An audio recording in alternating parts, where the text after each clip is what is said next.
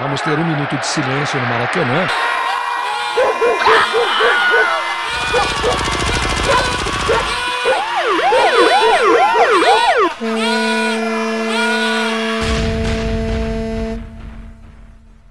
Minuto de silêncio.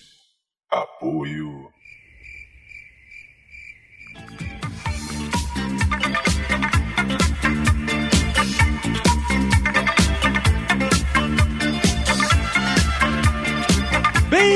Fazejos irmãos, eu sou o Cacofonias e está começando mais um Minuto de Silêncio, o podcast mais lusitano do Brasil. Eu não sou o Manuel, mas tenho aqui meu Joaquim Roberto. E aí, beleza? Tudo ótimo, tudo incrível, tudo mais de clique, tudo Big Bang, Roberto, porque hoje estamos recebendo convidados ibericamente sensacionais. Hoje temos gente que é filho de português, gente que é neto de português, gente que conta piada de português, gente que tira 10 em português e gente que é dono de padaria.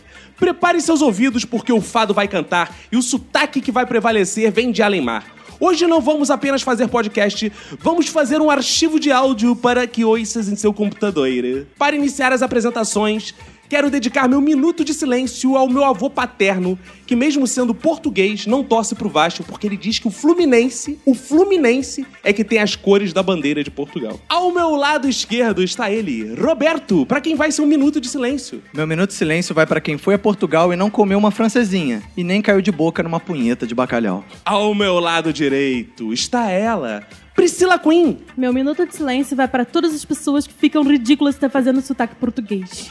Na minha diagonal esquerda está Iago Murakami. Meu minuto de silêncio vai para todas as bichas que enfrentei em Portugal. Na minha diagonal direita está ela, Marcela Lahaldi. Meu minuto de silêncio vai pra quem acha que a maior descoberta de Portugal foi Brasil, e não pastel de Belém.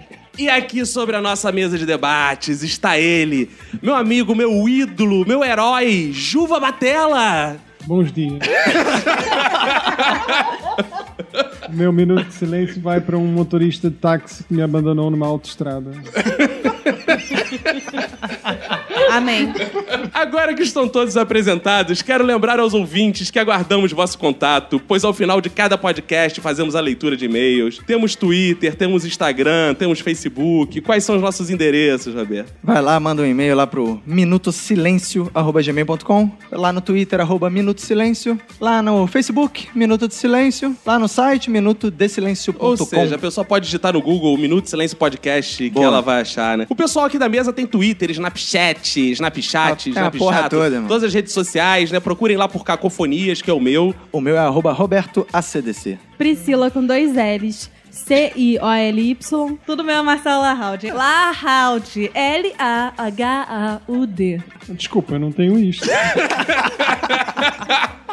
Então, Roberto, vamos começar, embora nós já tenhamos começado, visto que o ouvinte já está ouvindo, não é verdade, pá? Bora, pois.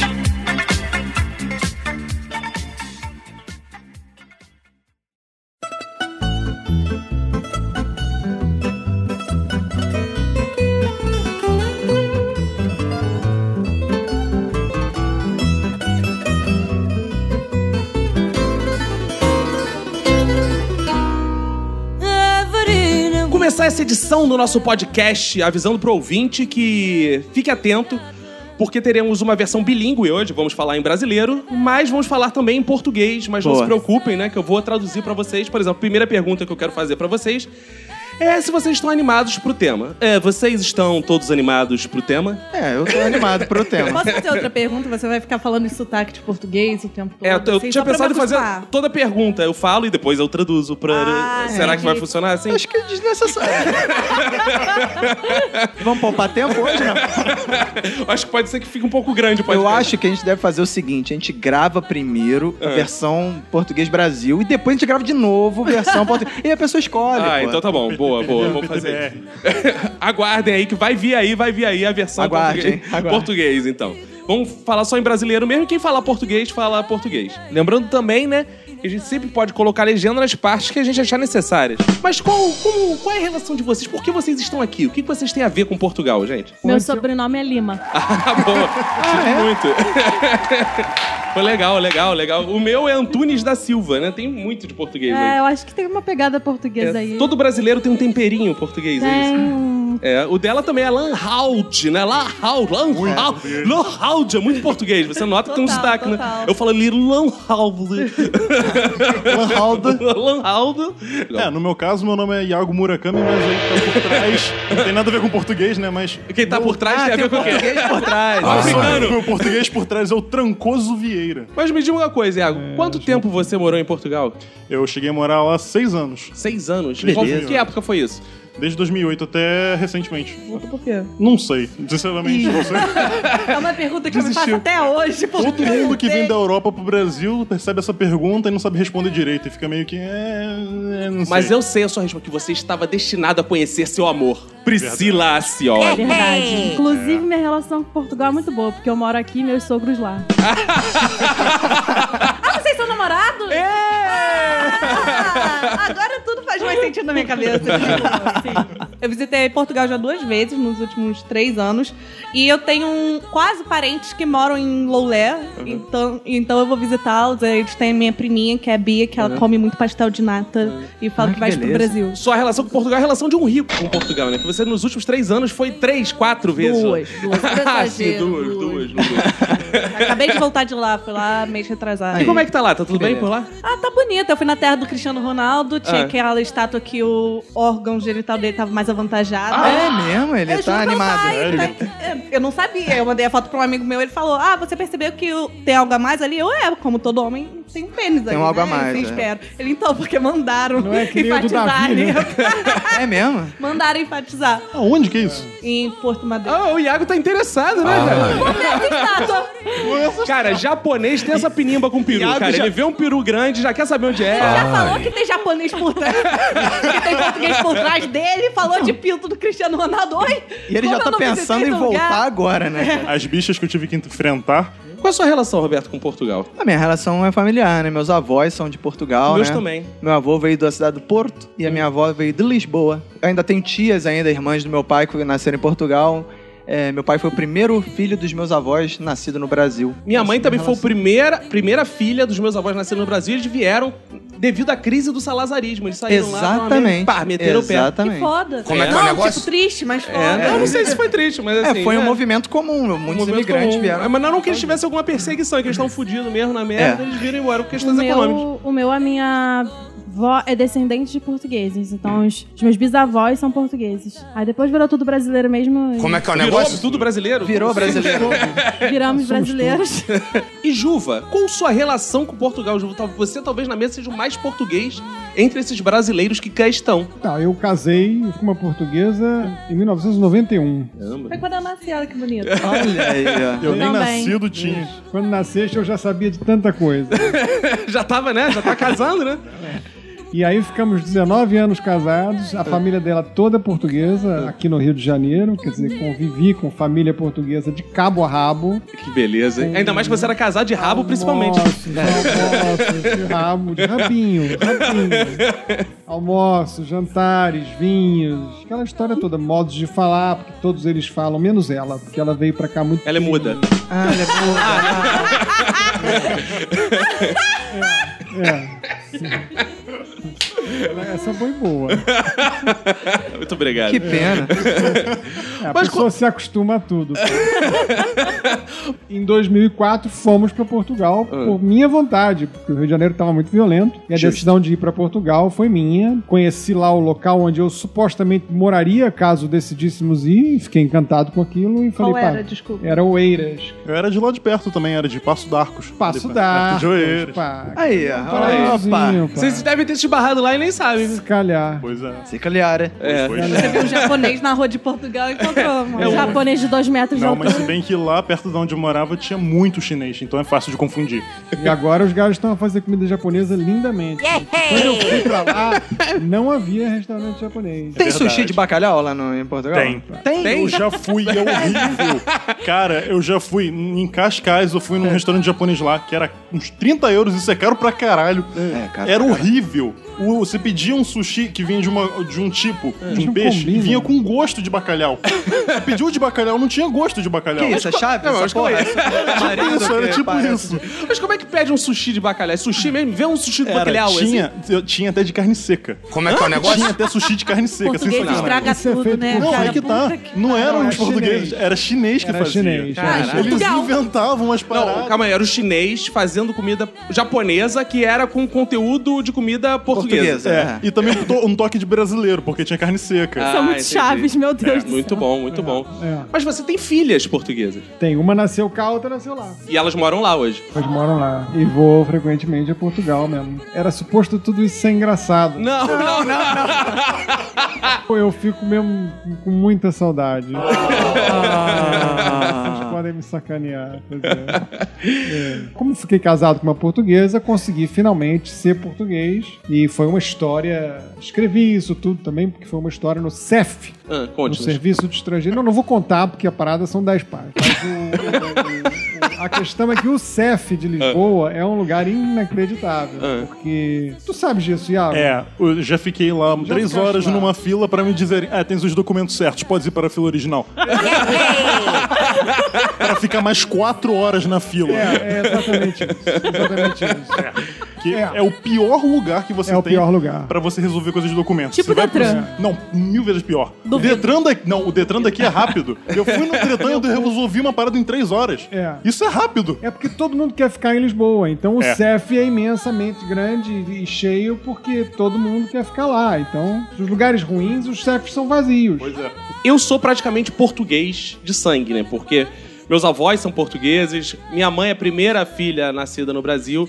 Eu tenho um, um índio ou índia, não sei direito, aí na família que entrou em algum canto que eu não sei nem exatamente localizar, mas por Notas. parte de pai. Né? Nota-se, obrigado, eu sou meio índio, é isso? É, podias vestir uma roupa pelo ah, não, isso que a gente grava podcast sempre só de chapéu e nu. Isso, é. Só. Opa, deixa eu tirar a roupa aqui.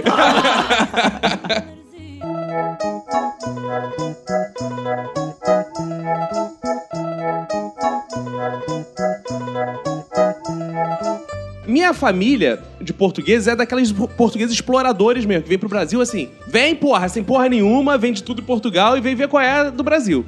Eles venderam tudo e os dois avós, que não se conheciam, cada um veio de um canto de Portugal, eles vieram e os dois tiveram uma ideia muito diferente do que os portugueses têm no geral, porque cada um abriu uma quitanda. Ah, jura?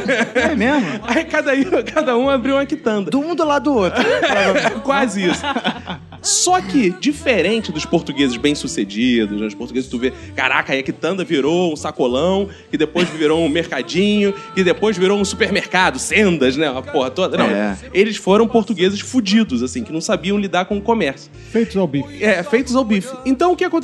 O, o meu avô, por parte de mãe, ele veio pro Brasil e ele teve a grande ideia de abrir essa quitanda, né? E ele veio já fugido da crise, do salazarismo e tal. Então ele falou: vou abrir uma quitanda pra ganhar dinheiro. E as irmãs dele também abriram quitanda. As irmãs da minha avó abriram quitanda. Era quitanda pra cara. Eles estavam criando concorrentes entre eles, né, É, cara? uma- uma rede de quitandas. Uma rede de quitandas. E eles abriram, aí depois a quitanda do meu avô começou a dar uma crescidinha, tá? Ele tava precisando de uma grana, que ele tava trabalhando de porteiro e trabalhava na quitanda. E ele queria pegar esse dinheiro pra ele. Ele teve a ideia de vender a quitanda. E apareceu um comprador que era militar. E o comprador, né, ele viu, pô, isso é militar, é muito sério. A gente vivia a ditadura militar no Brasil na hora que ele resolveu vender. Beleza. Ele, não, militar, é homens sérios, estão no governo, deu um somos, golpe, né? olha, olha isso. Os homens, né, tal, vou vender. Ele assina aí os documentos todos, tal. Ele foi lá, assinou os documentos, tal. Aí o militar pegou os documentos e falou, agora rala, Portuga. Aí eu vou, não, mas falta que tu me pagues, né? Falta. É, não, mas a agora massa. o senhor já assinou, abraça. É, não, mas Ah. tu não me pagaste. Foda-se. E aí meu avô não podia reclamar, porque o cara era Não milico, não acredito. podia fazer nada, ele perdeu a Não. quitanda. É, no governo, no governo militar ele ia se fechar pra quem, né? Aí ele perdeu a quitanda. Beleza. O outro, ó. Beleza ou não, cara? Que merda, cara. Se tem uma coisa que não tá, é beleza. Depois fazer o quê? Essa é a história da quitanda por parte de mãe. A quitanda por parte de pai é melhor ainda. É outra derrota? Ah, pior perdeu pra quem Ah, a porra da quitanda? É pior, olha só. Esse meu avô, ele não era muito afeito aos negócios. Ele abriu a quitanda dele. Só que quando viu as crianças pedir a comida, ele dava a comida pras crianças. Tio, me dá não sei o que. Ele, ah, toma, leva. Aí viu alguém comprar, posso botar fiado? Ele, ah, leva. Ah, legal. A quitanda começou a ficar cheia de dívida. Filantrópica, ficou filantrópica. Cheio de dívida, cheio de dívida, cheio de dívida, cheio de dívida. No final, ele não conseguia pagar as dívidas e ele trocou a quitanda por uma bicicleta. Ah, legal, cara. Porque aí com a bicicleta ele conseguia sair fora da rala peito. Aí ele ficou com a bicicleta dele e meu outro avô ficou sem nada e tiveram que recomeçar. entendeu? Nossa, que história de vida, hein? cara? Edificante, hein? Que é uma não tô história. conseguindo nem rir, cara. Eu tô achando tão fácil. É triste, mas é, é a história do. Quer uma dos história portugueses. mais inspiradora que essa? Fala, por favor. Meu avô veio de Portugal também, com a mão na frente e outra atrás, né? Fudido. E aí veio pro Brasil, ele e o irmão, o meu avô e o meu tio-avô se casaram com a minha avó e a minha tia-avó. As duas irmãs se casaram com dois irmãos. E aí vieram os dois casais pra cá. Cheirinho de incesto aqui, ó. E aí, e aí eles vieram lá com a, com, a, com a criançada, não sei o que, se instalaram ali em Santa Teresa, num sobrado, e foram montar, trabalhar de carpinteiro, de marceneiro, não sei o que lá. Até que eles abriram a marcenaria, aí foi crescendo, aí abriu uma marcenaria maior, depois abriu uma fábrica de móveis, não sei o que, aí foi prosperando, né? Boa, boa. Aí teve uma doença rara, teve que vender tudo pra. Mais ou menos isso. É isso. Essa é a Mas história. sobreviveu doença que que faz tanto mal. Sobreviveu mais cinco anos. Que beleza. Então são portugueses bem-sucedidos, né? Isso É. explica muito das nossas vidas profissionais e pessoais, né, cara? E os meus avós, eles tinham uma parada muito interessante que era assim, um saudosismo com Portugal. Então minha rela... eu nunca fui a Portugal, tenho muita vontade de ir a Portugal. Qual era a relação minha com Portugal?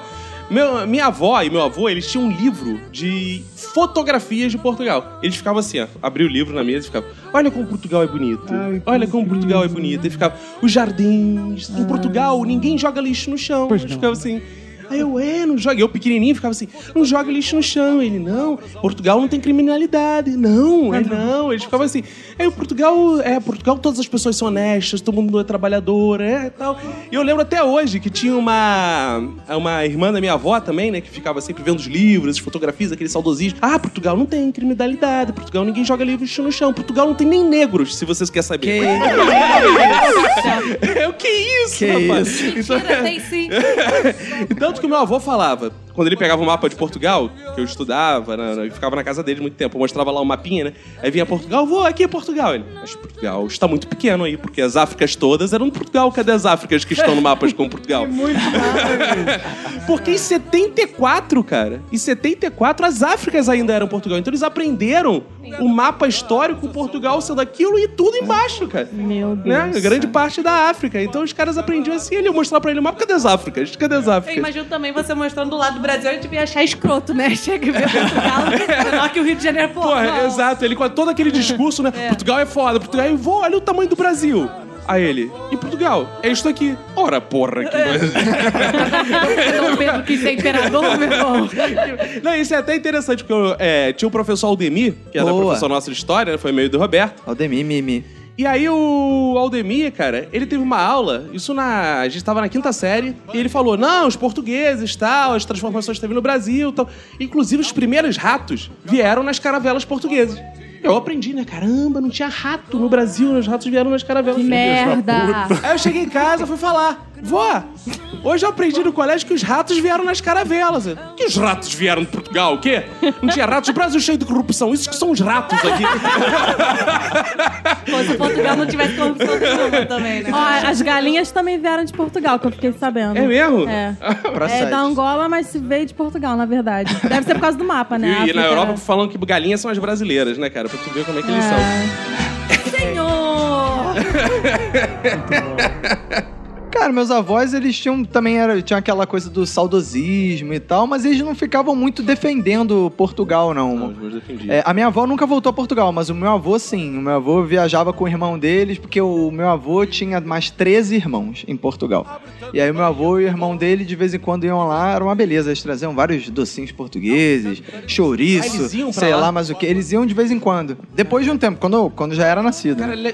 foi ótimo você ter falado isso, que talvez o Juva me juventude. Tem uma balinha portuguesa que minha bisavó trazia, que ela é tipo uma amendoazinha que Puta tem uma que coisa em pariu, volta. isso é bom pra... Ovinho, Ah, ovinho. É tipo um ovinho. Puta, aí meu avô trazia Cara, eu era quilos dessa viciado. porra. Sabe o nome disso? Eles chamavam de rebuçado, rebuçado, mas não Rebuçado. era só um Rebuçado rebuçado. é doce, Tinha um né? nome, É. era rebuçado é qualquer porra. Rebuçado é qualquer porra doce, É, tipo balinha. Ah, quero um Rebuçado é um rebuçado. doce? É, uma bala. bala, uma balinha. Equivalente a bala. Então, aí vendia um rebuçado. E eu era viciado em rebuçado. Uma vez, cara, a minha bisavó saiu do quarto dela, que ela morava com meus avós. Ela saiu e eu fui assaltar os rebuçados. Cara, quando ela chegou, rua, eu estava quase comendo um pacote de naftalina. Burro? Que era parecido. É eu igual, abri, ela tava, ela, eu tava assim, ela, garota, essas são minhas naftalinas! Eu, ai, ai. que merda. Não, aí era muito bom mesmo. Meu avô trazia essas balinhas, trazia chouriço, vinho, não sei o que. Pô, era uma festa quando ele voltava de Portugal, cara. Tipo Paraguai, né, Portugal? Eu sou Tipo, Paraguai gastronômico, só que gastronômico. O cara trazia, cara, era muito. Ele não trazia, sei lá. ele- ah, não, coisa, uma coisa que era tradicional que ele sempre trazia era o galinho do tempo, galo de Barcelos do Puta tempo. que pariu, eu isso é tenho até hoje. A primeira coisa quando eu fui a Portugal é: vou comprar um galo de Barcelos de Portugal só Cara, pra mim. eu nunca vi isso na minha vida. Que isso, cara? Caraca, tá maluco? Sério. Porque tu morava lá na colônia japonesa lá. É, tu morava na liberdade. Tu morava na, liber- tu morava na liberdade. Liberdade. E é interessante uma coisa, que o sentimento nacionalista do meu avô foi mudando ao longo do tempo, porque agora ele tá com 91 anos, né? Um dos poucos sobreviventes da família. E eu, no aniversário dele, falei, e aí, vô, vamos voltar a Portugal um dia, né? Ele, é, não- porra nenhuma, porra nenhuma. Mudou de cor. É, por que tu não vai mudar pra voltar pra Portugal? Eu não conheço mais ninguém lá naquela porra, morreram todos, então fazer o quê? Então ele desistiu agora de voltar pra Portugal. e mas ele tem- fala já com sotaque brasileiro? Não, porra nenhuma. Ele faz questão, é igual o Juva, assim, ele faz questão de manter as raízes portuguesas, né? As com raízes artificiais dele. As raízes né? artificiais. O Juva, ele é um ficcionista, então ele forjou raízes portuguesas pra ele poder vivê-las, não é, Juva? É muito engraçado porque a minha sobrinha lá de Portugal, na última, essa última vez que eu fui lá, eu não consegui vê-la. Minha, minha irmã e o namorado dela que ficaram na casa deles em Lolé. A filha da puta tem 5 anos de idade e ela sabe diferenciar português de brasileiro. Só pelo sotaque. Não, ela, ela não é só pelo sotaque. Ela é do tipo, ela chega em casa, ela fala brasileiro, ela vai pra escola, ela fala português. Caraca. É desse nível. Aí ela nunca tinha ouvido falar Adelaide em português. E ela tem uma professora que se chama Adelaide. Aí a gente ficava zoando ela. Qual nome da sua professora, Bia? Adelaide. Aí ela ficava muito puta, que ela não sabia como que era no brasileiro. Aí quando ela descobriu, ela. A minha não diferenciar. paraguaia. É, é bizarro como Ela tinha uma tem essa chave, percepção. um on-off de. de- É porque eu fiquei vendo nos vídeos e eu tava puta. Eu, como assim? A Biazinha de 3 anos que fala vai nada. Não, mas agora eu vou te dar uma demonstração séria. Juva, português de Portugal, por favor. Fala aí. Efetivamente. Ma- Mais, mais, pô. Mas, o que é que queres que eu fale? Fala uma frase grande, pô, é um, um tigre, dois tigres, três tigres. O ditado popular, o ditado popular. Um ditado popular. É um tigre, dois tigres. Numa Declame um poema em numa português casa do Portugal. Alto Alentejo. Ah, aquele poema clássico Não, seu. aquele poema é. Não, não, Mas um não- trechinho só. Não se faz. Tá, este é um poema de um poeta português chamado José Régio sobre um vento chamado Vento Suão, lá de Porto Alegre, do Alto Alentejo. E o gajo morava lá numa casa muito fria, muito estranha, muito esquisita. Eu já ia dizer esdrúxula, mas esdrúxula em Portugal é proparoxítona. Não é? Sabes disso? Igual em espanhol. Em espanhol também? Esdrúxula. Ah, viu? É. pois, pois. Ih, ó, que cagação de. É, eu digo isso aqui, as pessoas... Esse podcast não é Nerdcast, não. Aqui a galera não Que pesquisa no isso? Wikipedia, não. Que isso? Então esse, esse poema eu aprendi há muito tempo atrás porque eu ouvia um declamador português chamado João Vilaré, famosérrimo das antigas gerações. O editor agora vai botar uma trilha de poema e você vai recitar. Trilha de poema. Em Porto Alegre, cidade do Alto Alentejo, cercada de serras, ventos, penhascos, oliveiras e sobreiros. Morei numa casa velha, velha, grande, tosca e bela, qual quis como se fora feita para eu morar nela. Cheia dos maus e bons cheiros das casas que têm história, cheia da tênue mais viva, obsidiante memória de antiga gente se traça, cheia de sol nas vidraças e de escuro nos recantos, cheia de medo, sossego, de silêncios e de espantos. Quis-lhe bem como se fora tão feita ao gosto da outrora como ao do meu aconchego. Em Porto Alegre, cidade do Alto Alentejo, cercada de montes e de oliveiras, do vento suão queimada. Lá vem o vento suão que enche o sono de pavores. Aê! Muito lindo. Ótimo. quantas palmatórias você levou pra gravar isso? Ajoelhando milho muito. Foram muitas. Meu Deus. Mas é uma toada, então há trechos que se repetem com variações e tudo. E Até aí, vai E lá. aí Até é interessante, porque a gente tava explicando pra Marcia que você sabe falar o português de Portugal, mas você sabe falar o carioquês, assim, daquele flamenguista. Fala aí. Duvido. Fala aí pra gente. É, meu irmão, o negócio é o seguinte. Caraca, eu nunca eu esperava falo isso. qual é carioquês. Não, não, tem sotaque nessa merda. Tem sotaque. Sotaque é o caralho. cara. sotaque sotaque sim! Não tem sotaque, Adelaide, não. fala Adelaide! Adelaide! Adelaide! Sotaque é o caralho, pai. Tu acha que eu tenho sotaque? A partir de agora eu sou carioca. Eu deixei de ser, eu não sou mais o português da mesa. Agora melhorou, agora melhorou.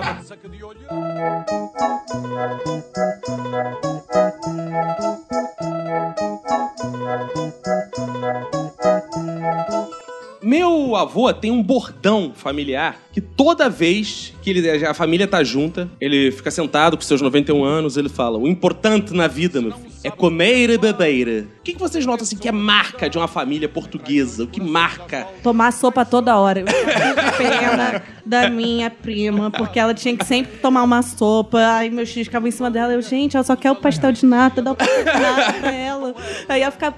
Pima, você Bia toma, comer, toma tudo? Pia, Pima tem pastel de nata? Tem! Ai, joga essa sopa do caralho, toma pastel de nata. Tomou já cinco sopas hoje, tudo tem sopa nessa merda. Muita sopa, muita Cara, mas esse negócio de sopa é tão bizarro. Quando eu fui a Portugal, tinha sopa no McDonald's, cara. Mac- tem Mac sopa. Como é que é o Sopa. negócio? Tem Sopa? Tem, em Portugal. E não e a é sopa ruim. de quê? Não sei se é caldo verde caldo ou se é um mas caldo de é legumes. Meu avô veio pro Brasil e ele tinha mania de tomar sopa ainda, muito, muito. Minha ele avó- toma até meus hoje. avós também tomavam Cara, sopa. eu lembro até hoje que ele chegava sempre, a mesa já estava posta, né? Minha avó já tinha preparado. Garrafão de vinho e a sopa. Ele pegava o vinho, ele regava a sopa com vinho. Ah, é. Pegava o pão e começava pá, pá, no vinho, meter no, no- na sopa Mas com não vinho. botava azeite, azeite Botava não? tudo, azeite, vinho e eu, caralho, eu comia aquela sopa Calcule com como vinho. ficava isso. Aos 72 anos de idade, minha avó bateu as botas. Partiu dessa pra melhor ou pior, não se sabe, Amém. né? É, e o que aconteceu? Meu avô deu a solução pro almoço dele. Não, não tinha mais quem cozinhasse pra ele. Sopa pronta. fazer? Não, ele passou a fazer um panelão na segunda-feira Ah, pra durar comer a até semana sexta. ele comia sopa a semana inteira, cara. Mas é interessante porque a sopa do meu avô é assim, é qualquer porra. É água com alguma é coisa. água com é tipo sopa de mendigo. O que tiver tá entrando dentro. Ele abria a geladeira, tem o quê? Porra, tem batata, lâmpada, ele botava lá dentro da Nem sopa. descascava, botava logo. Pô, eu, eu morei um tempo com os meus avós portugueses e eles, é assim, é uma marca deles é realmente um negócio de comida. Eu Não sei se é porque eles vieram fudidos, sei lá, vieram numa Aham. situação. Cara, que a comida era sempre em exagero, assim. Cu- ah, tinham Verdade. quatro pessoas pra comer e a comida era pra oito. É, Pô, mas, Em Portugal se come pra caralho assim também ou só muito. português? É. Mas eu acho que isso também é uma cultura de, de exceção. Quando, sempre quando você vai receber uma visita, eles fazem assim, não pode faltar nada de jeito nenhum. Uhum. Eu, por exemplo, eu fui uma vez na casa de, um- de uma mãe de um amigo meu. Ela fez comida pra sem sacanagem, eram umas 12 pessoas dava pra comer aquilo tudo. Era uma travessa de bacalhau com natas gigantesca, lasanha gigantesca, além de sopa, pão, entrada. Assim, É, o objetivo é o muita aleijamento do sujeito. Não consegui levantar da cadeira. Sua mesmo. família é assim também? Quando eu for pra Portugal, vocês vão me receber assim, Ju? Vai ser recebido assim lá. Essas características da família Teto, fiz aqui uma listinha aqui da, da, da marca da família portuguesa. Primeiro que tu vais ver, e todos aqui vão concordar, creio, é a união. Existe uma sensação de uma, uma espécie de fio que une esse povo Verdade. todo e uma, e uma solidariedade entre os membros da família. Depois existe uma competitividade. Quando tu tens muita gente da família que é muito hospitaleiro, eu percebo uma competitividade. Isso pode parecer paradoxal, né? Com a história da união Aham. e tal. Mas a co- competitividade da hospitalidade. Quem é mais foda, né? É, Porque quem recebe eu- melhor. Era, era assim, era uma competitividade para nos chamar para almoçar e jantar eh, praticamente todos os dias. A ponto de, no Natal, a entrada numa casa, depois nós saímos de uma casa andando, íamos naquele frio horroroso para uma outra casa onde se era pra, servido o prato principal, e depois, Depois saímos para sobremesa e a entrega dos presentes na terceira casa, onde haveria lá também. Que todo mundo tinha direito a todo receber os mundo outros. tinha né? que ter direito a receber os Eu seus, nunca mais ia cozinhar na minha os seus, vida. os seus hóspedes, os seus, os seus convidados ali, né? Marcela, você que teve recentemente em Portugal, como é que foi de comida lá? Cara, é, é que eu odeio bacalhau com todas as minhas forças. E... Cara, é isso. Não, mas em compensação, doce português é coisa que me dá vontade de chorar de alegria. né? Mas e qual é o Você salgado? gosta daquele doce cheio de ovo, isso? Eu amo! Eu, quando eu trabalhava em agência de intercâmbio, tinha uma daquelas lojezinhas, sabe, de doces portugueses que tem Doces aqui no portugueses, Rio. é. Meu irmão, É tudo toda doce amarelo. tarde eu comprava o potinho de só daquele. Ai, nossa, aquela gema com açúcar. Agora, Juva, momento cultura pra esses nossos ouvintes. Momento os- cultura. Por que os doces são feitos de ovos em Portugal? Por que, que são feitos de ovos? Eu lá sei disso, pai. É era por causa do mosteiro, que os caras tiravam a gema do ovo e usavam a clara pra engomar as roupas do mosteiro. Claro, Então, É mesmo, essa é mentira, Exato, sem eles mentira. faziam os doces com as gemas e Onde não você leu isso, fatos Eu, pô, eu sou formado em história, dá quê? Licença. Dá licença. Pá, Mandaste, mandaste bem. Tem uma parada que é muito forte na minha família, que são as histórias com vinho e música juntas. né? O meu avô, ele vira cantor depois que ele toma muito vinho. e ele começou a tomar vinho, isso que é interessante, aos três anos de idade. Porque ele dizia que lá eles viviam nas fazendas e tal, e pra dar aquela esquentada, as mães davam vinho muito cedo pras crianças. Ah, legal, né? pô. Então esse era um dos hábitos dele, além de mamar direto na vaca, por exemplo. Uma coisa que eles faziam lá também. que É era- mesmo? Não acredito. Mas aqui também é normal, É, no interior, né? né? É, no interior ele mamava direto na vaca, dava aquela empadinha na teta Limpa e a teta, caía, caía dentro, né? O que, o que era legal é que ele ia bebendo, bebendo, ele começava a ficar cantado, inspirado.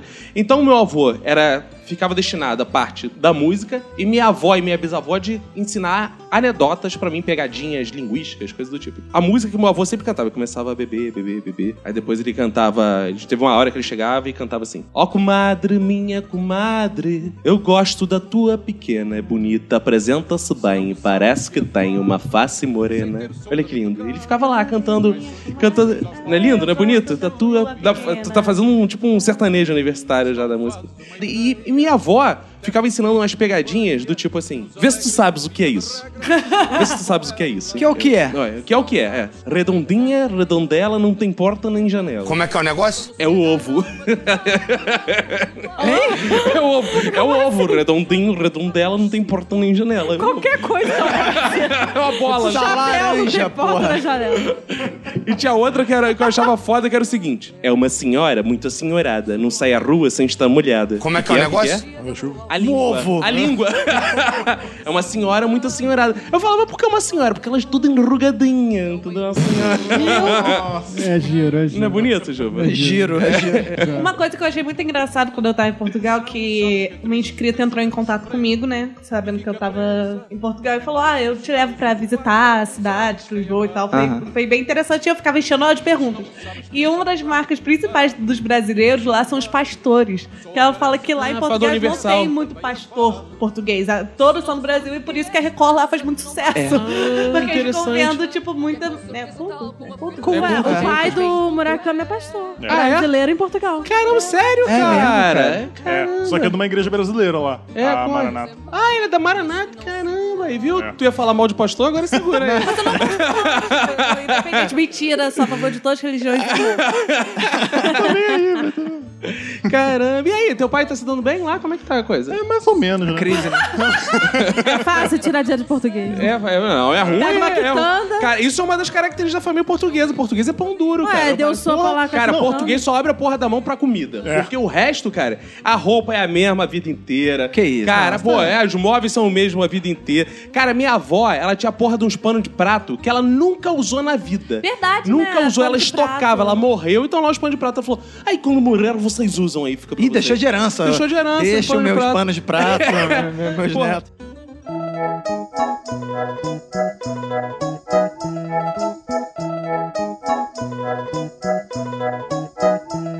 Tem uma parada lá em- no, no Porto, que é uma parada típica do Porto, que eu acho foda, que, pô, não sei como é que no Brasil ainda não fizeram essa parada, que é a francesinha. O que, que é isso? Cara, é um sanduíche, meu irmão. É uma forma de pintar a unha? É, mais ou menos. Não. Tem uma- um doce de uma mulher de quatro. Cara, é, uma, é um sanduíche, cara, que assim, cara, é animal a parada. É um pão de forma que eles dizem que não pode ser o pré-fatiado. Hum. Tem que ser o pão de forma mesmo que não, eles. não parta do eles, pão. é, que você não pode partir parvamente o pão. Ah. E aí você tem que partir uma fatia bem dosada, né?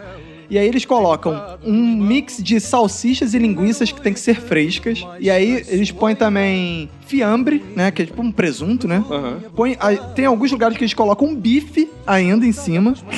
Aí colocam outro pão, cobrem de queijo como se fosse um presente, assim. Eles embrulham todo o pão por fora com queijo. Queijo, queijo que é um tipo de queijo lá, que parece mussarela. E aí eles colocam pra grelhar e derreter e virar aquela, aquele quadrado, aquele cubo com queijo derretido. E aí eles pegam um molho que é de tomate, com pimenta, não sei o que lá, e jogam em conchas, assim. Eles colocam um sanduíche dentro de um prato fundo e mergulham conchas de, de molho de- nele, cara. E serve com 27 batata mil frita. calorias nisso. Cara, é Serve com sinistro. batata frita? Ou, é, Você pode pedir batata frita ou então você pode pedir um ovo frito É o- em cima. Caraca, esse Portugal é Combo muito... hipertensão. Esse Portugal é muito diferente do Portugal das fotos da minha avó. Só era batata cozida. Não. Aquela, cara, a família da minha avó Mas era é da aquela região do velha Porto, eu que, não sei se que de se veste repente- preto, sabe? Que fica assim, Ah. com as mortes, assim, Beata, toda. beata cara, era de muito igreja. engraçado que a minha avó mostrava. Olha cá, minha família, essa Maria, essa Joaquina. E eram todas iguais, assim, as velhas vestidas de preto na frente de uma casa de pedra. Assim, eu E falei, elas que não é se movem. Não se movem. Elas devem estar lá até hoje, deve ter virado pedra. É, essa não, porra. se tu viajas pelo norte de Portugal, pelas, pelas aldeiazinhas, Boipeba. Não, Boipeba é no Brasil. Burro!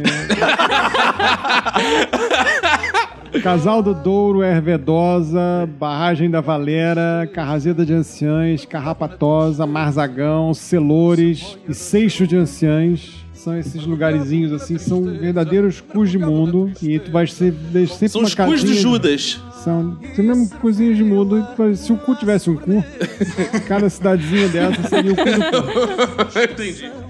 E aí tu vais encontrar em frente a uma casinha de pedra dessa, uma, uma velhinha de pe- preto imóvel a fazer algum tipo de luto, algum tipo de recolhimento, alguma coisa assim. Até porque outra característica É louco, foda da pá. família portuguesa é o catolicismo, né, cara? Essa parada tipo, não vai dar certo a igreja do outro pai, cara. Não existe português evangélico. Não, É mas tem Tanto muito. Não, não tem, muito, cara. vai Não, é, consigo. tipo, é tipo Não, não. Juro pelo pai, cara. Eu não consigo ver um português na igreja, oh, aleluia, xereberecantabambaila, falando em línguas. Não existe. Aleluia. Não, não tem. Não, Tem, não, não tem, não. Não passaria lá, meu irmão. Ai, abençoa, Senhor, dai a benção, dai graça. Cara, a Record tem um prédio Não, não em é Lisboa, cara. A Record é a Globo, cara, aliás. não é Cada uma tem possível. um prédio em Lisboa. Não é possível, cara. Minha família era católica pra caralho, do ponto de. A gente tava em casa, aí começava assim, a trovejar. Minha avó ia lá, pegava a porra do terço com aqueles pano preto. Aí começava. Ave, ave, Nossa ave Maria, ave, ave, ave. A 13 de maio apareceu Maria na cova da ira aos três pastorinhos. Ave. Tu vai cantar toda a música. E ficava assim, e ficava assim a minha avó, e eu ficava me cagando, né, cara? Que o caralho, o mundo tá acabando. Ela, ó filho, vamos, vamos rezar, porque tem uma carta de Fátima. Novamente, que ainda novamente. Tem uma carta de Fátima que ainda não foi revelada, e se ela for aberta, o mundo acaba. Ela ficava assim. A minha avó cresceu na igreja católica, depois ela saiu. Foi pro candomblé, legal. Não, ela. Não, e na verdade, minha avó, ela acreditava no folclore brasileiro. Assim, Como é que é o negócio? Pô. ela falava do boitatá. Misturou tudo. Ah, bom. Mas, cara, do- o português adora uma curimba também. Meu, meu avô. Que isso? Ele, adora, português adora uma curimba. Meu avô, por exemplo, super católico e tal. Mas se chegar pra ele, olha só, isso aqui, ó, que não sei o que lá, e tal, algum, não sei o que ele. Ah, vamos rezar pro Santinho, né? Vamos rezar pra ele pro Santinho. Não, e lá era muito fácil, não tinha luz, não tinha eletricidade, não tinha nada disso, então ela inventava várias histórias. Não, porque o boitatá, se vo- tu não voltar da escola, vai, a, caipora, a caipora vai te pegar. Gente, os meninos viviam numa sítio pica-pau amarelo na vida real, né? Ah, o sítio, o primeiro sítio do Pica-Pau Foi Amarelo lá. era gravado lá. Com a sua avó. Era, A minha era toda aberta. Não, ela era a cuca, essa velha. velha feiticeira. Parecia um jacaré.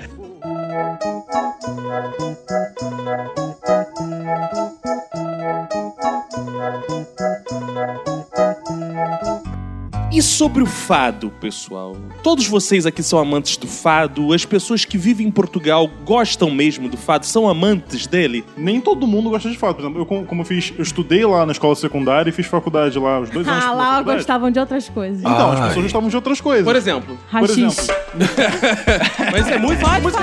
Canta, canta um rachixe aí pra mim, pra ouvir. ah, é a dança do rachis. É a dança do rachis.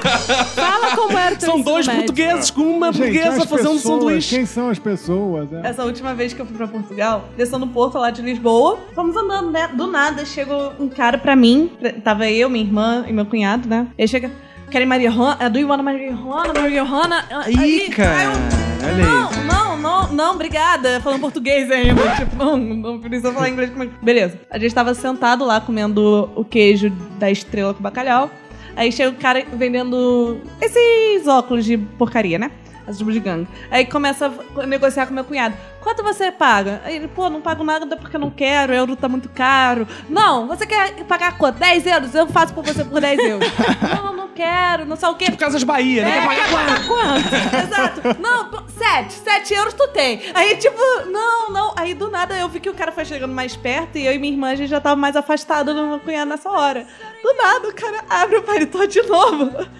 E maconha, tu quer? Aí, tipo, aí, aí ele, não, cara, obrigada.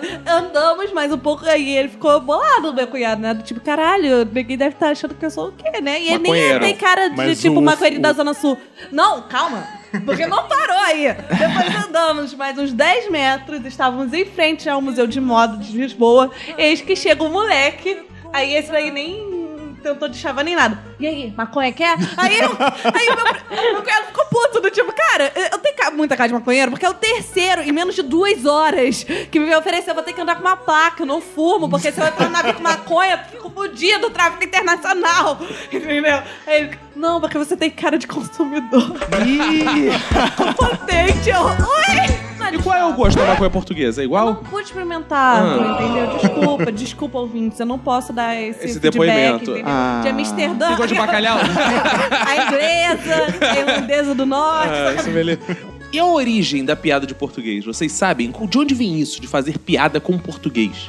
A, a piada de português existe re- referindo-se ao português do norte. O português do norte Isso. é que faz esse papel do português parvo, português do interior lá. E quem criou a piada de português foi o português. Ah, é? Não Não foi o brasileiro. É engraçado, quando eu tive lá, eu tava até procurando sobre esse negócio do- do- da piada de português e eu descobri uma teoria diferente, que na verdade o, o centro-norte faz a piada do alentejano, que é o do centro-sul. Que os- o alentejano é sempre o ridicularizado. É o, o- o- o português da nossa piada de português em Portugal é o alentejano. Pode ser, pode ser o alentejano, mas também o português do norte tá, tá Que é funcionando aquele como que o alvo. Ricardo Araújo Pereira, do Gato Fedorento, sacaneia nas piadas. Que sempre aparece, tô Que é falando sempre a sem figura um típica. mongoloide, É, né? Tem alguns de, de Bigeu. Geralmente, as, as grandes as capitais, né? No caso principal é, é Lisboa e Porto, né? Eles é, criaram uma forma de ridicularizar o português interiorano. E em muitos casos ele é o do norte, em muitos casos ele é o alentejano. Então a piada de português funciona pra fazer o outro de parvo. Nas cariocas temos piadas sentido. ofensivas do Então- pessoal gaúcho, do pessoal cearense. É, É, a mesma coisa. Então, o a, a- invenção da piada foi o português. entendeu? O português foi inteligente o suficiente pra criar a piada de português. É uma forma de, se, de rir de si próprio. É, cara, essa coisa de piada de português, eu, eu- cara, eu acho foda, foda. Tanto que eu tive o prazer imenso de escrever algumas piadas de português pro Zorra. Uma eu quero re- com- compartilhar com vocês aqui, já que vocês não veem Zorra. Que é o Que caçador. isso, não? Claro que a gente vê, pô. Talvez pra te prestigiar. Ah, muito obrigado, Marcela. Eu sabia que você via. e eu, que era o seguinte, que era o caçador de vampiros português. E o caçador de vampiros português, ele chegava na delegacia e falava: Olha, eu vim denunciar o meu amigo porque ele é um vampiro. Aí o delegado falava: Ué, como tu sabes que ele é um vampiro? Porque eu cravei uma estaca no peito dele, ele morreu. E aí, isso já era uma primeira piada, tá, gente? Né? Isso já era uma primeira piada, né? Boa. É, não, é porque com certeza no. Zorra com imagem Claro, tava claro. engraçado. É, ele. O Juva tá rindo, viu? Ri no microfone pra dar a força. Ele tá rindo de nervoso. Aí fica- ficava ele e o delegado discutindo. Não, mas qualquer um que você crava uma, uma estaca no peito morre, né? Ele, não, isto não é verdade. Ele, pois que é verdade. Não, não é verdade. Pois que é verdade. Ele, então prova. Então eu posso provar. Eu vou cravar uma estaca no meu peito e vou provar pra você que eu não vou morrer porque eu não sou vampiro. Ele vai, crava a estaca no peito ele, ó, ó, estou a morrer. Aí o delegado falava pra ele, viu? Qualquer um morre. Não, eu descobri que eu sou um vampiro. É verdade, é. Mas não é boa, não é boa, Marcela? Não é ótimo? Ótimo, excelente. Sabe onde- Eu, quando vi no Cara, agora eu morri dei uma de... Sabe, É onde, sabe onde essa piada fica melhor ainda? Em Lisboa. E lá é boa. A piada é boa. Eu- Essa piada foi em homenagem a Marcos Castro. A gente fala de piada de português, sacaneio de portugueses, mas, porra, hoje pra mim, a melhor parada de humor que existe se chama Gato Fedorento, Fedorento. que é humorista português, o Ricardo Araújo Pereira. Não, que não só ele, né? Não só ele, mais mas três. ele é o centro, É. né, cara? É como se fosse o Fábio Porchat do Cara, Ricardo Araújo Pereira é um dos um dos comediantes humoristas mais fodas do mundo. Ah, eu assim. sei que ele consegue colocar um pudim Puta inteiro na boca. Olha aí. De uma É, vez E só. o português. é Várias Olha vezes. como é que ela reconhece. Humorista, né? Pré-requisito. Não, ele é Várias foda. vezes, né? E gato fedorento é muito foda. Eu também cara. consigo botar um pudim inteiro na boca, dependendo do tamanho do pudim. É. Não, é muito grande que ele bota. Ah, eu já botei coisas muito maiores que um pudim na boca. Ah, com Muito certeza. piores também. Quem nunca? Essa coisa de português ser burro, a gente não pode esquecer também que Portugal tem grandes intelectuais, né, Juba? Porra, Intelectuais. Camões, Pessoa, Saramago, né? Saramago ganhou o Nobel, o que significa que é muito pouco provável que um brasileiro ganhe um Nobel depois disso. Porque você acha que não vão dar dois prêmios pra um pouco, Pra língua portuguesa, eu acho que não. né? Vai sim, o Mia Couto vai ganhar, com certeza. Não, vai não. Não, vai, não daqui a uns minha 5 Couto não anos ganha, ganha, Vai ganha. Paulo Coelho, gente. Como é que é o negócio? Vai ganhar, né?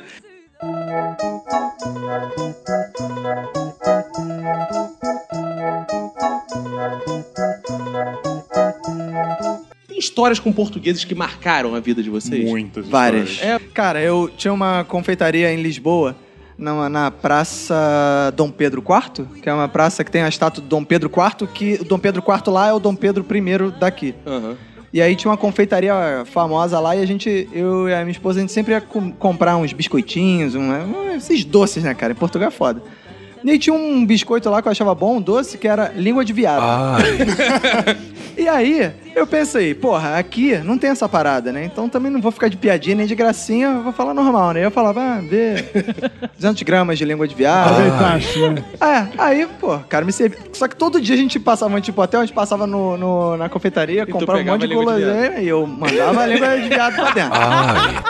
E aí, uma hora tava um outro atendente, aí eu cheguei e falei, é, vê 200 gramas de língua de viado? Aí o cara, pois não. E um sorrisinho, abriu um sorrisinho. aí eu, aí eu olhei assim, né, aí ele, tu és do Brasil, né? Aí eu, sou ele. E eu sei o que, que significa viado lá. Mas cá é outra coisa. Mas pode deixar que vou guardar segredo. Aí eu falei, ah, então tá É tranquilo. um paneleiro, né? Tem uma- um amigo que eu fiz na faculdade, em que basicamente ele era um caminhoneiro de 40 anos. Como é que é o negócio? Ele era o meu melhor amigo da faculdade, porque ele não tem nada a ver com português tradicional. Pra mim, ele era brasileiro com sotaque português. Ele era o Antônio Fagundes, caminhoneiro. Quase. e eu sempre vinha com trem com ele, porque eu morava na mesma direção dele e a gente saltava na Trem estação não, de trem. o comboio. É, comboio. A gente saltava ali em Santos e ia pra faculdade. Aí teve um belo dia que. Belo dia não, né? Já fazia uns bons meses que ele não tinha carregado o bilhete, que lá não tinha catraca. Então simplesmente passava É. e vinha o pica. Como é o que é o pica era o cara que supostamente antigamente picava o seu bilhete. Só que eles mudaram o sistema e. virou- Fiscal, né? É, o fiscal. Aí chamavam o pica. Pica das galáxias. É. Aí ele chegou lá um dia, não tinha catraca onde ele saía na faculdade, nem de onde ele entrava. Aí o que aconteceu? Já tava quase três meses sem carregar o bilhete. E vem o cara, ele vai dar o cartão e eu dou o meu, né? Ele, depois ele dá o dele e fala, não tem crédito. Aí fala, como não? E começa a inventar um monte de mentira, bem sem brasileiro, né? Não, mas eu carreguei ontem. E não sei o quê. E não, não tem nada. Aí depois ele tinha como o cara verificar. E ele viu lá, não, isso aqui a última vez que foi carregado foi há três meses atrás. Ele, como impossível? Eu entrei ali na estação tal que tinha catraca e não sei o quê. Aí falou, não tem jeito, vai ter que pagar a multa. E a multa era tipo 500 e tal euros. E, ele, e era uma época que ele me falava que assim, cara, eu- hoje é dia 5, eu recebi ontem e eu tenho 3 euros na conta. E ele tava fudido. E ele falou assim, hum, começou a tentar desenrolar com o pica. Não sei o quê. Não, não te tem chupo. como. ele começou a tentar desenrolar e desenrolar. E o cara, que não, que não, não sei o quê. E ficou um bom tempo, a gente já tava Pagando quase chegando. Aí chegou o pica, olhou pra um lado, olhou pro outro, não tinha mais ninguém, já era de noite já, já era na volta. Ia. Aí eu, era meia-noite, assim, era pra- quase o último. Aí ele foi, aí começou a mexer assim, no bolso de dentro do, do paletó. Aí tirou um bloquinho de rifa. Falou, então compra mil uma rifa. Aí ele falou assim, mas eu tenho que, deixa eu ver quanto tenho. Aí começou a tirar um monte de moeda e falou, tem um euro e meio. Aí ele foi, serve. Aí deu a rifa, aí o cara, obrigado. E, pô, obrigado, muito obrigado, boa noite, não sei o quê. Aí o cara passou pro próximo vagão. Ele depois parou pra ler a rifa. Sem sacanagem, o primeiro prêmio da rifa era uma cabra. Isso era uma rifa de uma cidadezinha de onde o cara morava, não sei pra Lindo, onde. lindo. O primeiro prêmio era uma cabra, o segundo era um Fiat Uno 99 usado, Ah, não o sei primeiro, ah, o primeiro prêmio era a cabra. É a cabra. O segundo era o carro. Claro, primeira coisa é o amor, depois as coisas materiais. Porque a primeira vez que eu fui ao cinema lá, eu fui muito desavisado. Eu e Tereza, quando fomos pra lá, porque ela veio pra cá muito pequenininha. Ela tinha quatro anos. Tava lá vivendo o filme, né? Vivendo o filme com toda a minha. você vai falar. Daqui a pouco, pá! para tudo, acendem seus luzes. Intervalo, sete Intervalo. minutos. É. Sete minutos. e eu fiquei pasmo ali olhando tela, pro ecrã.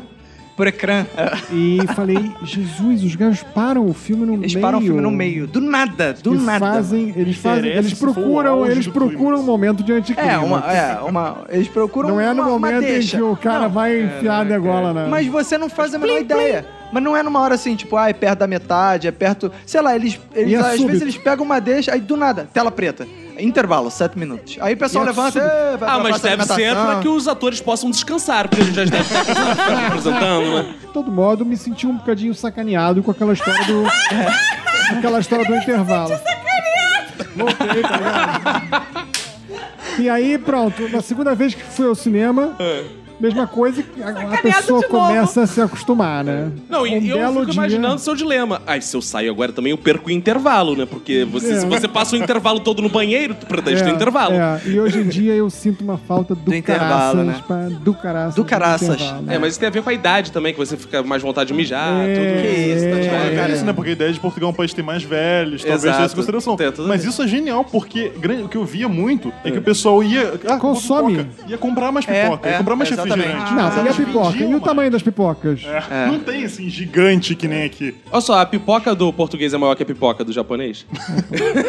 Não duvido nada. pipoca. Você que entende dos dois assuntos, qual é a pipoca maior? pipoca. Qual é a sua pipoca? Vamos lá. E olha, Pra gente, Priscila. A do japonês é maior. É mentira! Na padaria lá tinha um negócio assim, croissant e croissant de queijo e presunto. Hum. A gente, pô, croissant de croissant recheado de queijo e presunto é gostoso, né? Melhor que croissant puro, né?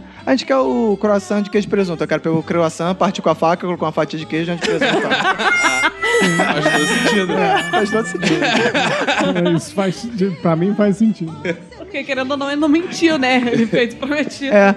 Eu quase fui preso em Portugal quando eu cheguei em Portugal. Porque foi um pouco culpa minha, que foi o seguinte. Foi um pouco culpa minha. Eu te- é. Você só matou uma pessoa Ah. e aí, pô, eles ficam com essa implicância. Não sabia que morrer com estaca no peito. É, porque é o seguinte, eu- quando eu viajo, eu, eu gosto de ver jogos de futebol nos lugares que eu vou, assim, conhecer o time da região. programa, hein? Que programaço. jogo. É, a minha esposa, a minha esposa tem essa, real- essa Reação. mesmíssima reação. E eu estava no Porto, ia ter um jogo do Futebol Clube do Porto contra o Dinamo Zagreb da Croácia, lá pela Jogão, jogão. Champions League. Eu falei, porra, o jogo da Jogaço. Champions League na cidade que eu tô tem que ir, pô. Claro. E aí, vamos lá, Dimitrov jogava pra caralho Ó, nessa época. pra caramba. Aí fiz um acordo com a minha esposa, ela falou, vamos se depois a gente for no cinema. Que foi o dia que a gente... Programão também, É. programão. Ah, não, aí o filme, o filme que a gente desco- acabou vendo depois, que era o que tinha, era Crepúsculo. Boa, garoto. Então, eu acho que balanceou, né? Aí beleza, fomos pro, pro jogo, né? Aí vamos comprar um ingresso antes, né? Aí eu comprei o ingresso e eu fui. Eu, malandro, Rio de Janeiro, Portugal, falei, vai camisa do Vasco nessa porra, né? Só vascaíno mesmo, Portugal. Só que eu levei uma camisa do Vasco que era branca e vermelha. E, e, quadricula, e tinha a gola quadriculada, branca e vermelha. Que, por sinal, eram as cores da bandeira da Croácia, que era do adversário do, do Ai, Futebol Clube do Porto. Meu Deus. No meio do caminho, eu falei, ih, essa camisa, puta que pariu, hein? Vai dar merda. Vai dar merda. Só que eu com vontade de casaco, falei, vou fechar o casaco, vou apertar o cachecol e, porra, ninguém vai ver, eu vou ter que ficar encasacada a porra toda. E beleza, comprei um ingresso.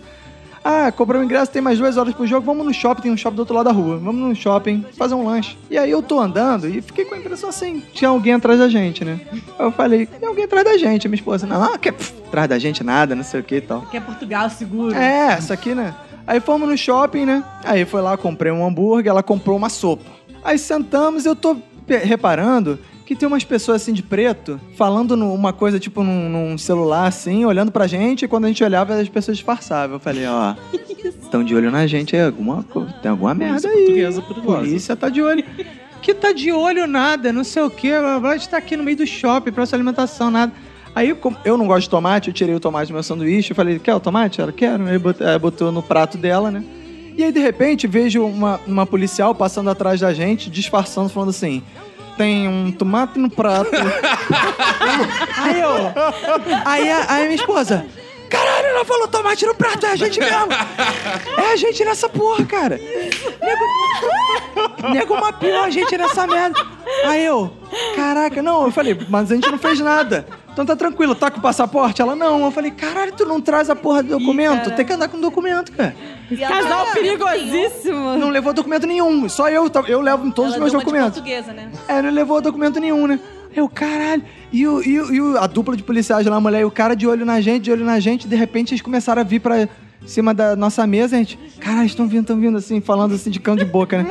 Aí de repente a, a mulher Vocês não chegou. fugiram, não? Ah, não, imagina você sai correndo, joga um hambúrguer pro alto e sai batido. É ocupado mesmo. Não, aí a mulher chegou e falou assim: Pare! Aí você, ímpare. Pare! Ímpare! Aí fala, ganhei! Aí ela chegou e falou assim: Are you Croatian? Falou pra gente assim, né? Vocês são croatas? Aí a gente falou. Aí eu respondi em português. Não, não, é, é, nós somos brasileiros. Sou mesmo. Aí a mulher tomou um susto assim e falou. Aí pegou o celular. Abortar, abortar. É, são brasileiros, são brasileiros. A missão, a É, tipo, tipo, abortar, abortar. É, são, são, ah, ah, são brasileiros, ah, o Ah, e qual era o tá bom. crime que você tava cometendo se Cara, você aí, aí, beleza, aí eles, deram- aí eles andaram assim, aí eu fiquei, ah, eu e minha esposa ficamos congelados assim, né? Aí eu falei assim, cara, eu vou lá perguntar pra ela por que que eles moram, pô, vai que tá dando alguma merda aqui que a gente não sabe o que é, né, cara? Mas aí a gente olhou pro lado e os caras desapareceram no... no Ah, então você no não vento. sabe, você só Não, aí durante Isso o era a jogo... torcida jovem do Dynamos. Eu cheguei à conclusão que os caras achavam que eu era torcedor do time adversário e achavam que eu tava infiltrado na. Eu, porque eu tava no meio da torcida do Porto de verdade, porque eu ia torcer pelo Porto. Só que eu tava com a cor. E os caras já estavam prevenindo confusões, os caras já estavam mapeando eu te retirar da torcida. E eu, provavelmente, se eles descobrissem que eu fosse croata, eu ia falar, cara, você não pode ficar aqui. Uhum. E, e aí, tanto que no estádio, depois do jogo, eu, fui- eu fiquei tirando foto no estádio, assim, durante o jogo, né? E aí, quando eu fui tirar da torcida da- do time croata, estavam lá, eu dei um zoom e tava lá os dois policiais lá, tipo, vigiando as torcidas. Caraca, aí. Aí eu descobri que quase por uma má escolha de camisa, quase que eu. Muito bom, cara. Do tipo de tomate na mesa. Pode Eu ser gosto das bomba. referências. Tem um tomate na mesa, aí o senhor é croata. Abortar, abortar! Tem uma outra história que também com a camisa do Vasco. Eu botei a camisa do Vasco em Lisboa falei, porra, aqui é Portugal, porra. Vasco, porra, tudo tem Praça Vasco da Gama, é, Viaduto Vasco da Gama, Ponte Vasco da Gama, Chave Vasco da Gama, Estação Vasco da Gama. Falei, porra, aqui eu vou tirar onda com essa porra. Aí todo mundo me olhava, todo mundo me olhava e reconhecia a cruz, né? Tipo. né? E aí eu falando com a minha esposa assim, cara, ninguém, né? Pô, ninguém me abordou, pô, Vasco, não sei o que lá, e a gente andando no chiado assim. Aí de repente, do nada o mendigo. Grande Vasco da Gama! Aí, tipo, fez uma festa, um escândalo, cara. Me abraça, eu brindei, É. te abraço Vasco! Eu, tipo, Estirpe do Vasco Portugal. cara, o mendigo fez uma festa absurda, mano.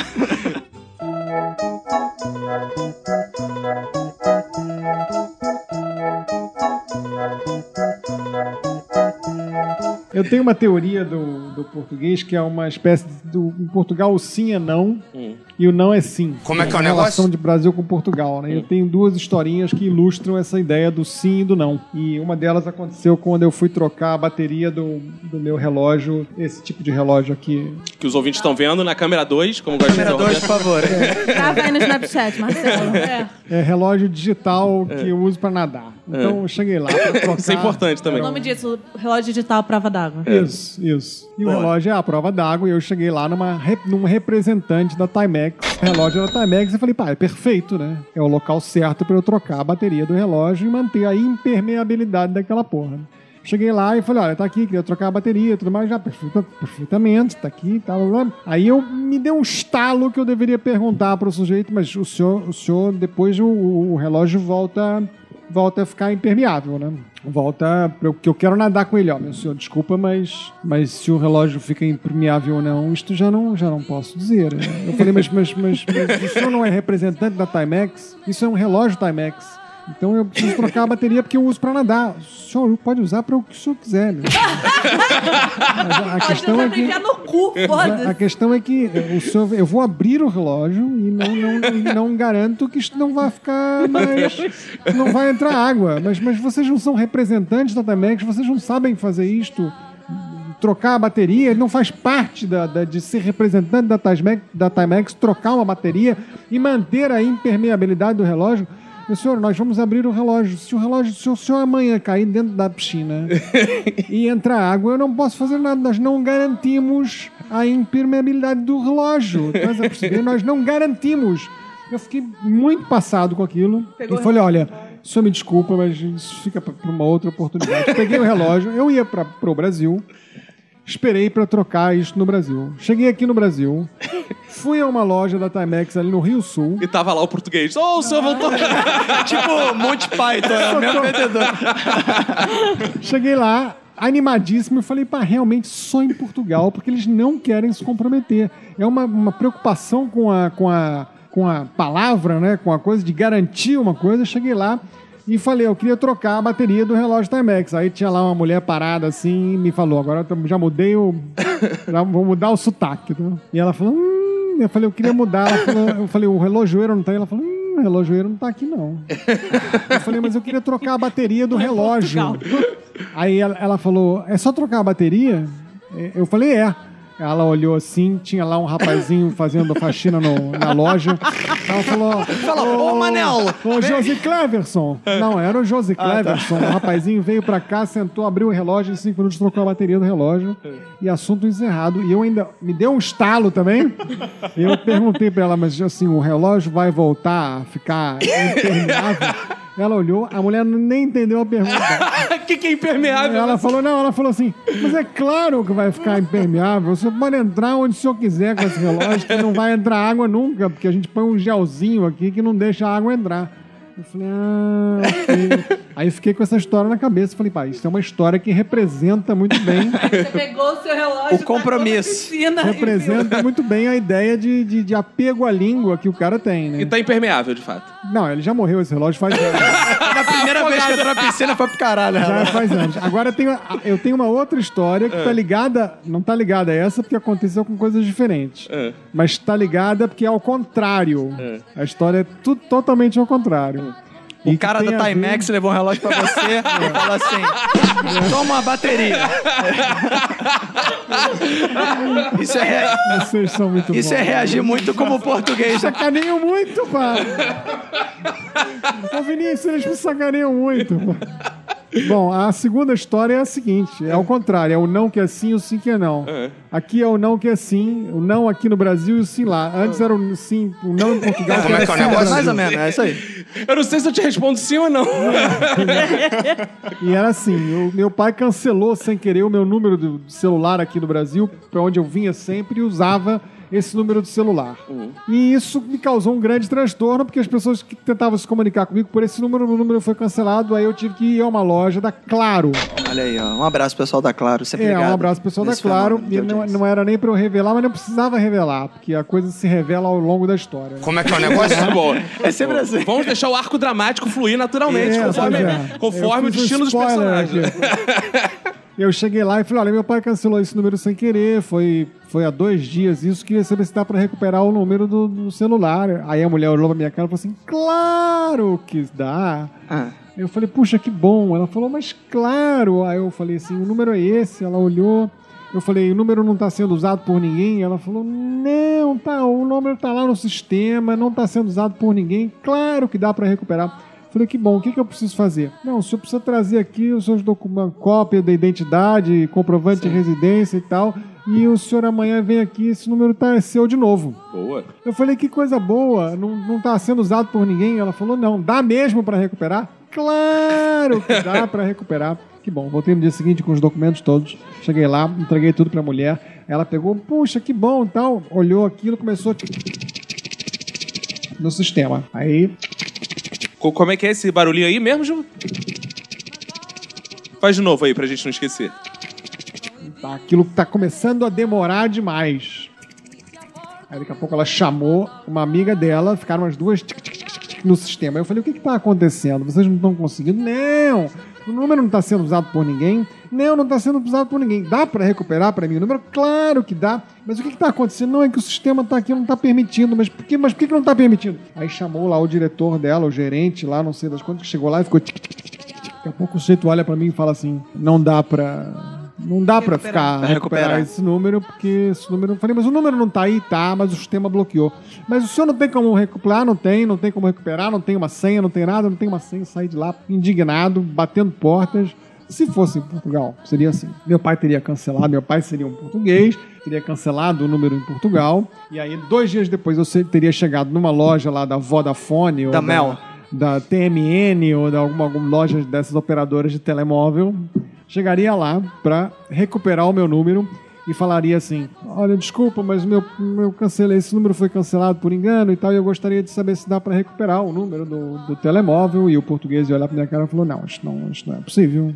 Eu falei: Não, mas sim, mas eu quero que o senhor entenda, quero que o senhor compreenda que afinal foi, foi cancelado por engano e tal. Eu queria saber se é possível. Não, desculpa, meu senhor, nós não podemos ficar agora aqui a. A, a cancelar e a descancelar números de telemóveis. O senhor cancelou e está cancelado, isso não, não, não se fala mais no assunto. Não, não temos, nós temos aqui mais o que fazer. Olha, essa bicha aqui está imensa, há várias pessoas aqui a serem atendidas e não vamos ficar aqui a perder tempo com o senhor. O senhor não cancelou? Cancelei, mas aqui houve um mal entendido. Então, o senhor cancelou, está cancelado. Isso não se faz mais.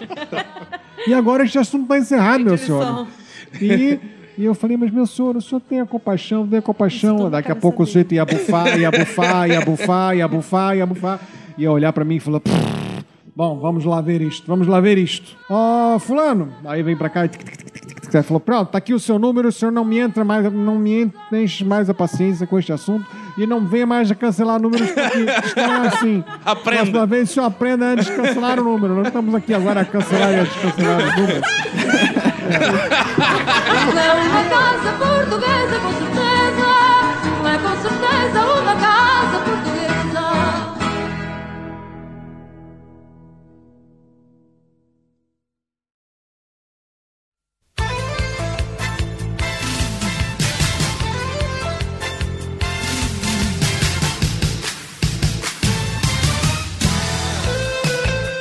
Roberto, estamos naquele momento, meu momento favorito, Roberto, que são os fodbacks. Isso aí, cara, que beleza.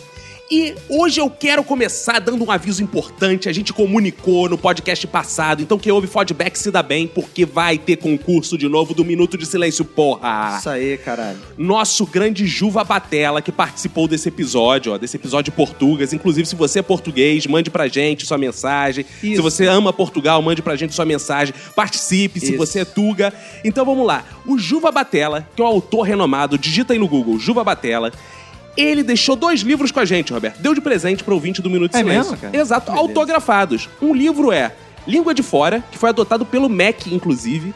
É um livro que tem tudo a ver. Ah, é da Apple o livro? não, não, não, não esse tipo de Mac. Ah, Mac, ah, Ministério de Educação. ah, beleza. E é um livro que tem tudo a ver com o Minuto de Silêncio, porque fala da língua, entendeu? E tem inclusive um personagem lá chamado Cacofonia, você pode ir lá procurar. É, é mentira. É verdade, é verdade, que ele fez inspirado em mim. E tem também o livro do Gato Ulisses, As Sete Histórias. Então você que Muito participa, que ganhar o concurso, você não vai ganhar um livro. O patrão ficou maluco, você vai ganhar dois livros, Roberto. E como é que o ouvinte pode fazer para participar do concurso? Presta atenção que as regras são muito rigorosas, porra. Você tem que fazer um post no seu Instagram. Ah, mas eu não tenho Instagram. Então não vai participar, cria essa porra. Um post no seu Instagram ouvindo o Minuto de Silêncio, em homenagem ao Minuto de Silêncio, fazendo o que quiser que se refira a quem, Roberto? É... Ao Minuto de Silêncio. Boa, Minuto de Exato, Silêncio. ao Minuto de Silêncio. E aí, o que, que você vai fazer? Você vai marcar a gente e botar a hashtag também Minuto de Silêncio. Isso. Lembrando que o nosso Instagram é arroba Minuto Silêncio. Exato, não é Minuto de Silêncio. A hashtag vai ser Minuto de Silêncio, mas a marcação Minuto Silêncio. A gente vai botar as ins- instruções no post desse episódio também. Então fique atento, pô. Feito isso, a gente vai julgar qual foi a melhor postagem. A postagem mais criativa, a postagem que mostrou maior devoção Minuto de Silêncio. Isso. Se você tirou uma foto ouvindo na privada, Boa. Silêncio, Ou então uma foto muito sensual e ardente. ouvindo o Minuto de Silêncio. Se você tá, é, desenhou o Minuto de Silêncio, qualquer coisa referente ao Minuto de Silêncio, você está concorrendo. E é muito criterioso, é muito honesto o nosso julgamento, por quê? A banca julgadora será formada por duas pessoas totalmente isentas, Roberto e eu. Boa. Então, se a gente gostar, você ganha. Se a gente não gostar, foda-se você, você não vai ganhar nada. Você vai ganhar esse episódio do presente que já está aí no seu computador. Tá ok? Ou no seu celular, né? Exatamente. Então, essa é a primeira informação que a gente tem que dar pra vocês, ouvinte. Outra informação importantíssima: queremos convidá-lo a encontrar conosco, a nos conhecer. Boa. Terá o lançamento do livro do Vini Correia, o terceiro livro do Vini Correia. Nosso autor erótico está lançando um livro sobre comida. Ai. 13 de novembro de 2015, às 20 horas, no Bar Imaculada, Ladeira João Homem 7, Morro da Conceição, Rio de Janeiro. Quer saber mais informações? Não entendeu porra nenhuma? Escreve pra gente. Escreve lá pro Vini no Instagram dele, no Twitter Isso, dele. enche o saco do Vini Enche lá, o saco pô. do Vini. Se você quiser ir no Instagram do Vini, é lindo, curte tudo lá que o Vini tá carente, tá precisando Isso, de tem likes. fotos boas Tem também, vai lá. fotos lindas do Vini. Então pode tirar dúvidas com a gente pelo Twitter. Isso aí. Essa sexta-feira, sexta-feira 13, hein? Olha aí. Exatamente, cara. Olha que sexta-feira beleza. 13. Encontro vocês lá. Cara, lembrando também, vem aí, eu- a gente já tá dizendo há muito tempo que Exato. tem Vem novidade. Vem novidade por aí. A novidade já está saindo do forno, que é o bom novo site do Minuto de Silêncio agora. Aí pra todo mundo que pensou, pô, mas que site merda que você... Agora sim vai ter a porra do A gente, site. a gente contratou o Gaveta. Ah, não, Gaveta não, mas quase, A gente quase. contratou a, Um a instante. prateleira. Aí contratou o nosso designer prateleira, que ele tá fazendo o nosso site minutodesilencio.com. Vai vir aí com mais conteúdo, vai vir aí com mais coisa. E para até pra gente conseguir fazer melhor esse site, vem aí provavelmente a partir da semana que vem a pesquisa do Minuto Silêncio, que quem é ouvinte tem que Pô, ir lá, preencher. Isso. Vai ser uma pesquisa anônima, Isso. você não vai precisar dar seu nome. Isso. Então você vai ter liberdade pra meter o pau Exato. Ai. com, é, né, e sugerir, e dizer o que você gosta, o que você É, não gosta, exato. contar sobre você. A gente quer conhecer os nossos ouvintes Isso. e a gente quer saber o que, que a gente pode fazer pra, né, Então fique atento. atrair os nossos E ouvintes. vê aí também o nosso Patreon. Não, mentira, mentira. A gente não, vai pedir dinheiro não pra vamos você. pedir dinheiro. É tudo de graça. Tudo de gra- O único podcast atualmente que é 0800, que todos os outros estão cobrando nessa porra. É, aproveita que é, é por enquanto, né?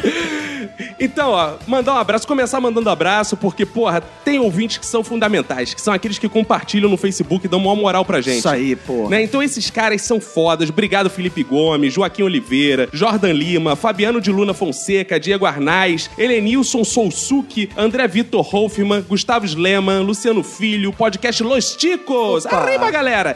Guilherme Almeida, Fábio Murakami, Ramiro Barra e Lázaro Santos, obrigado por compartilhar no Facebook. Marquem seus amigos, vocês estão levando a palavra do Minuto de Silêncio à frente. Oh, aleluia. Oh, aleluia. E a galera que começou no iTunes, eu quero muito gozar em vocês. Lívia Que Lambley. isso, cara? e não, abraçar vocês. Ah, tá. Lívia Lambley, Dracar, muito obrigado Boa. por ter comentado, dado nota. Vai lá, ouvinte, vai no iTunes. Isso Depois aí. de cinco minutos falando, só anúncios. Estão parecendo podcast que tem por aí, Roberto. É. Cinco minutos só dando anúncio agora. Isso é prosperidade. Oh, aleluia, Roberto. Um dia Aleluia. faremos um podcast inteiro só de anúncio. Vamos agora. Detalhe que nenhum anúncio gente ganhou porra nenhuma não, de nenhum, dinheiro. é, não, mas isso que é bom. A gente Porque a tá- gente é assim, a gente faz anúncios de graça, a gente faz, porra. Isso é o evangelho, são as boas novas de Jesus. Isso aí. Vamos aí pro nosso primeiro feedback, Roberto. Temos uma mensagem do nosso ouvinte Felipe Gomes, ó, que por um acaso deve. Ele já compartilhou também o. Esse é o cara. Aí o cara manda feedback, o cara compartilha. Esse, é esse é, um bom. exemplo, hein? Ele diz aqui.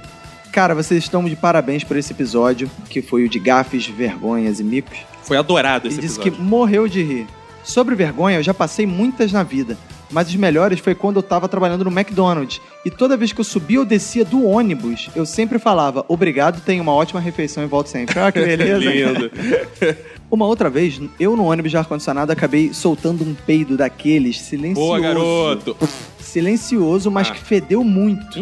Daqui a pouco eu escutei um cara falando: Puta que pariu, peidar aqui dentro. Ô, Jesus. E eu, pra fugir da culpa, falei: Caralho, um desgraçado desse tem que morrer. Até que uma criancinha que tava sentada falou: Mãe, o cheiro ruim veio dele. E apontou pra ele, cara. Fedorento. E todo mundo olhou pra minha cara com desprezo. Caralho. Aí ele disse aqui que tava ouvindo no ônibus, naquela parte que a gente falou do papel de parede. Ah, ah, e do você peidou de amigo, rir? tudo Foi o mais. primeiro que peidou de rir? Não, ele não Ah. peidou. Ele falou que sempre, ele sempre tenta rir sem fazer som. Mas nessa parte ele não aguentou e deu uma gargalhada tão alta que até o motorista do ônibus olhou pra ele e perguntou se ele tava bem. Caraca, aí, somos foda, me senti. E ele encerra com: Meu minuto de silêncio vai pra vocês, que me fazem passar vergonha em público. É esse é Que o beleza. nosso objetivo, a Que gente. beleza, que beleza. Temos uma mensagem aqui do César Kerman. Não. César Kellerman. Ah, ali tá. errado, né? Boa. E ele é de Joinville, Santa Catarina, programador. É meu amigo lá do Snapchat. Ah, é? É, ele fala: Nossa, como eu adoro esse podcast. Meu preferido mesmo. Nunca havia escrito pra vocês porque eu ouço durante o trabalho. Então eu sempre esqueço, mas agora eu lembrei. Eu e minha amiga passávamos por tantas situações de vergonha alheia no ensino médio que inventamos um símbolo para representar a vergonha alheia. Sabe como é que é, Roberto? Vzinho com a mão, um pra cima, outro pra baixo, entendeu? VA. VA, de vergonha é, alheia. de vergonha alheia, viu? Ele fala aqui também: o podcast sobre gays foi ótimo. Souberam tratar o assunto com humor e respeito, sem hipocrisia. Aí. Arrasaram. Fico no aguardo do episódio sobre meinha. Vem aí, hein? Vem. Caraca, o pessoal tá criando a expectativa dessa porra. Eu e? Roberto vamos contar todas as nossas histórias de meinha. A primeira vez que o Roberto foi defraudado. Isso. Foi quando eu me caguei e a minha mãe me defraudou. Ele diz o seguinte: Vocês são demais. Continuem com esse trabalho incrível sempre. Boa semana, até, beijos, chupadas, etc. Que isso. Temos a mensagem do nosso ouvinte Raul Lucena. Raul, chama o Raul aí. Aí ele diz aqui: olha o pessoal criando o Ministério da Zoeira. Ah, é. Cara, ah, meio aleluia. É, cara, se referindo à nossa campanha pra espalhar Oh, a palavra aleluia, do Minuto de. Silêncio.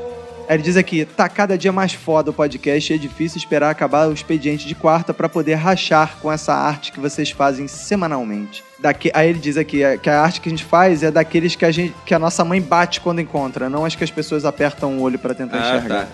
É mole, cara? Entendi. A minha mãe gosta, minha mãe gosta do podcast. É, minha Ela mãe não me batia, bate, não. Minha mãe batia, mas só pro meu pai. Que isso? Roger William Shakespeare, São Paulo. Primeiramente, parabéns por esse podcast maravilhoso. Toda semana, Obrigado. uma risada diferente. Quero sua risada mais, Mais gostosa. Ele diz aqui que era estagiário em uma empresa na área de comunicações. Boa. E teve um dia que ele havia feito um projeto de marketing promocional para alavancar as vendas da empresa, essas coisas, né? Só que ele precisava apresentar, sabe pra quem? Pro dono da empresa, Roberto. Ih, Então boa. ele saiu pra almoçar, ele saiu, Roberto. E quando ele voltou com os amigos dele do almoço, ele sentiu, graças ao nervosismo, aquela vontade de cagar. Caraca, mano. E esse, essa história é sensacional, Roberto, porque sabe o que ele fez? Ele Cagou. entrou na sala de reuniões, tinha um banheirinho e foi cagar. Só que ele esqueceu de trancar a porta. E- e- Daqui a pouco, Roberto, sabe quem está na sala e abre a porta do banheiro? O, O dono chefe. da empresa, o Puta chefe. que E ele está lá sentado no trono, naquela posição mais frágil e sensível que se encontra o ser humano. Largando o Barroso. Largando.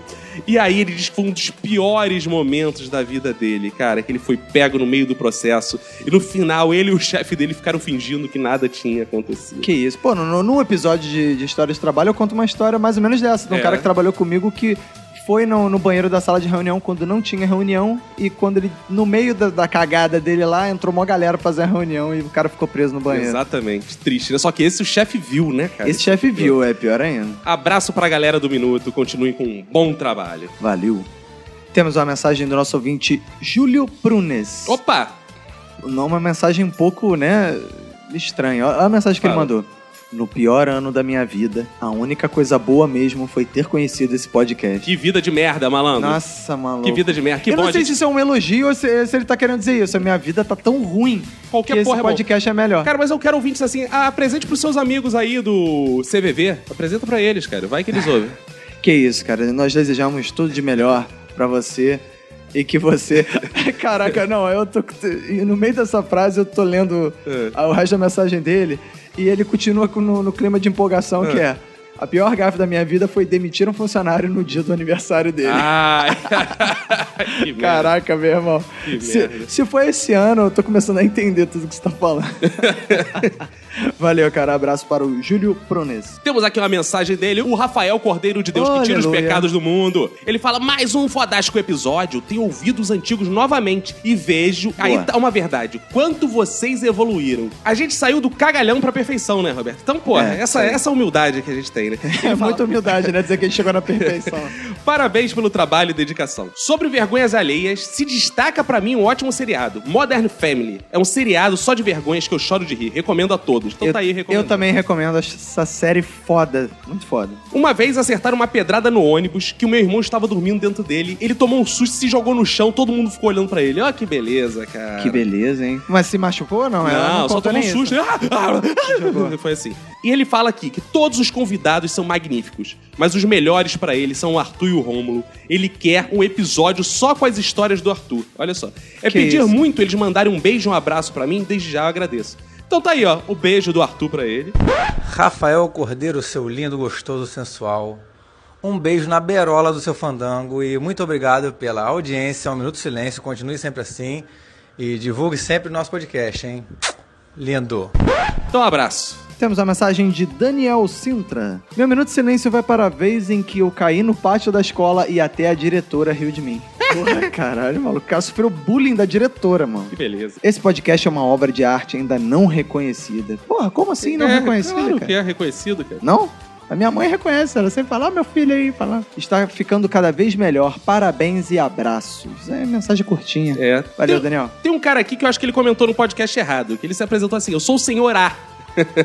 Isso é coisa de outro podcast, cara, sem orar. Ah, sem orar, esse cara é da comunidade de podcasters É, do, do né? Facebook, Ah, é? hein? É, tô ligado. Ele fala, sobre o episódio, eu me lembrei de uma antiga HQ, ó, nerd. Ó, não falei que ele era do podcast errado? Não. Do Justiceiro, onde na cadeia ele fazia um silenciador caseiro. No caso do MDS, aprende-se a fazer um silenciador de briocos, é verdade. É verdade, cara. Alguém usou isso, não? Sem dúvida, eu usei muito. Você usou muito? Usei, é, É. eficiente. Só que às vezes o sopra, o papel voa longe. É, eu não consegui usar papel higiênico, eu botei papel... Ficou frouxo, né? Não, eu botei o papel alumínio, né? Aí, aí fica assim, tac, tac, tac, tac, tac, tac. Não fica um barulho diferente. Sobre o mico meu, ele diz o seguinte: estava eu com a minha esposa, na época ainda namorada, indo jantar num famoso restaurante de nossa cidade. Lá sentado, cardápios em mãos, senti um cheiro daquele besouro fedorento. Ao procurar, pelo, por, ao procurar por ele, observo que ele se encontra na minha camisa. Como um ogro, macho e viril, comecei a me debater e saltar uns urros másculos, tipo, ai Jesus, sai daqui, sai daqui! Aí o garçom olhou pra ele pra perguntar o que tava acontecendo. E ele falou: Não, é que tem um besouro nele. Aí o garçom virou: Senhor, calma, já foi embora o besouro. E ele tava lá. Um se debatendo, não tinha nem É, bicho. cara. Hum. Isso é uma mensagem do nosso ouvinte mais rico, Hum. que é o Bruno Aldi. Ah, claro, eles são de áudio, esse cara. É, ele diz aqui, bem fazeres irmãos. Meu minuto de silêncio vai pra quem ouve minuto de silêncio no trabalho. Dá risada alto enquanto todos estão sérios e tensos. E passa mal vergonha. Ele diz que foi o que aconteceu com ele no trabalho Ô, dele. tadinho. Sou bom em fazer os outros passarem vergonha. Um exemplo foi quando em um trabalho antigo as pessoas estavam falando muito mal de taxistas. E eu só estava ouvindo. Quando vieram perguntar minha opinião, menti, dizendo que meu pai era taxista. O assunto morreu na hora e ficaram todos com cara de pano molhado. Eu achei engraçado isso, ficaram todos com cara de pano É, molhado. Bela metáfora poética. É. Aí ele agradece aqui a gente por ter citado os Los Chicos, né? É um, É. um podcast que ouve a gente, pô. Claro, claro, claro. né, cara? E ele diz que eles admiram muito o Minuto de Silêncio e é importante principalmente pra ele, porque ele considera a gente o podcast favorito dele, ó, viu? Ah, que bom. Pois é, não, mas ele... O legal é que ele considera o Minuto de Silêncio favorito e ele tem um podcast. Achei Ah, legal isso é bom, isso é bom. Legal. Um abraço para o Bruno Aldi. Temos aqui a mensagem do cara que pra mim tá concorrendo aos feedbacks melhores do ano, cara. Então, Matheus Fritas. Ele diz Olha o ele aí. seguinte: Olá, Minuto de Silêncio. Eu não iria mandar e-mail essa semana, mas como é sobre vergonha alheia, eu tive que mandar porque elas procuram o loser. Que isso? então ele vai contar a trajetória dele no Tinder, Roberto. Ah, legal. Eu estava me divertindo dando likes nas cocotas bonitinhas, Ah, quando uma delas me chamou a atenção pela enorme quantidade de amigos em comum. Fiquei de olho nas fotos dela, até que eu me dei conta de onde eu conhecia a tal menina. Sabe de onde, Roberto? Da igreja. Não, era a prima dele. Ele ficou com vontade de chorar em posição fetal de tanta vergonha. O minuto de silêncio dele vai para aqueles que, assim como ele, esperam a gatinha devolva o like no Tinder, mas isso nunca acontece. Ah, que Inclusive, o Meteus Freitas mandou uma mensagem foda no Facebook dele, que ele me adicionou lá. Cara, falando do Tinder, eu vou apagar essa merda porque ninguém quer sair comigo. Cara, eu chorava de rir, cara. Ficou revoltado, cara. dele. Que isso, cara. Tem uma parada que é mais. Tem, você tem mais chances, cara. Chama puteiro. Só que tem que ter dinheiro, né? Se for com dinheiro, cara, com certeza tu vai arrumar Vai uma lá, vai parada. dar vários likes. Vai, dar, vai ter vários likes, com certeza. Tem uma mensagem aqui bem curtinha da ouvinte que não tem sobrenome, ela só se chama Renata. Ô, Renata Ingrata. Renata, eu comia muito Renata, aquele macarrão, tem Ah, macarrão é, bom, Renata. gostoso. É. Comecei a escutar vocês agora e também adorei. Mais um podcast para o meu feed. Boa. Olha aí, ó. Isso é uma mensagem Feed. curta. Isso, assim. Sabe que é feed? Lá no Nordeste, feed é feed de uma puta. Feed de uma puta. é feed. É, tem uma mensagem aqui dela que foi batizada pelo Mussum, Roberto. A Vanessa Gombarovitz, né? Pô, mas Vitz? É, ela tem um não nome... É Vides, não, pô. ah, é Vitz. Gombarovitz. ela tem 20 anos, mora em Magé. Ó, que beleza, Magé. Oh, parabéns. Foi citado aqui no último episódio, É. Magé. Estou mandando esse e-mail para agradecer a vocês do Minuto de Silêncio pelo excelente trabalho, pelos boquetes, digo, pelo prazer em ouvi-los. Claro. Adoro o, o modo como vocês se relacionam com os ouvintes, adoro ouvir os feedbacks e vocês Boa. nos incentivam a mandar mensagem. Então, ouvinte aí, mande mensagem, viu, como a Vanessa. Isso aí. Ela desconheceu um minuto através do 3D e adorou todos os episódios. Sobre vergonha, ela quer mandar um minuto de silêncio dela para ela mesma, que caiu de cara no chão, em frente às multidões, três vezes em menos de três horas. Olha Porra, linda, que cara. isso, cara? Que que ela, É. ela, que ela, ela, ela só tem uma perna? É, deve ser, cara. Ela quer mandar um beijo pro Eric, pro Rômulo e pra Madonna. Olha Aí, ela é do movimento gay também. Igual o, o Meteus Fritas e o César É, cara, tô mandando beijo pro Romulo aí que ele vai É. ficar mais. Ele manda o Master System dela aqui. Adoro nas apresentações quando o Cacofonias fala o nome da Manu e da Nath, sempre na mesma entonação. Aqui, ao meu lado direito está ela, Manu! Ah, é? Nath! Ele gosta disso, né? Ela manda um beijo pra vocês e, como não poderia de ser, um abraço pra quem for da sua família. Temos a mensagem da nossa ouvinte Luana Sena. Olha aí, cara. Tan. Vai lá. E ela diz aqui, é a primeira vez que estou ouvindo. Aí, de novo, ó, outra, outra pessoa que acabou de descobrir o podcast. Primeira vez que estou ouvindo e amei. Ri muito. Não só o podcast, mas também os créditos finais. Aí, mais uma Beleza, pessoa que mais gosta um que gosta. Vamos gravar só feedback. E ela cara. manda um aleluia, irmão. Ô, aleluia! Ô, Senhor Charanamamaia! Ô! Temos aqui uma mensagem do Rodrigo Leandro, né? Que é aquele que é uma dupla, né? O Rodrigo Leandro. E ele é o nosso ouvinte mais presente lá no Instagram, cara. Ele Exato. falou o seguinte: ele tem uma vergonha que aconteceu com ele essa semana, depois dele ouvir o episódio de Gafes, porque ele ficou doido pra fazer trocadalhos entre os amigos. Então ele tava numa festa com os amigos, a esposa dele conversando coisas sérias lá na festa, aquele papo de festa, né, cara? É, como é que vai os parentes e tal. Ele chega, cutuca a esposa dele, fala: Gente, posso interromper a conversa? E pode. E que eu queria fazer uma observação. E faz aquele gesto Da toda Chiquinha, cara. putz. Só pra fazer isso. E diz todo mundo ficou olhando pra ele assim, como quem diz. Rodrigo Leandro, essa piada é velha pra caralho, né, cara? Tem que ter um contexto muito bom pra mandar essa piada, né, cara? Não faça mais isso. Você mandou pra família do... do- É, cara, pra galera do casamento. Ah, porra. Não, achei maneiro, cara. Ele já devia ter tomado todas também, cara. O nego já devia estar... Não, achei legal, cara. E ele manda um minuto de silêncio dele pra quem paga amigo todos os dias ao tentar fazer piada ruim o tempo todo, sendo que não tem o dom pra fazer piadas excelentes como a gente, mesmo sendo ruins. Um abraço pra vocês e pra toda a família, pra quem for da sua família. Isso aí.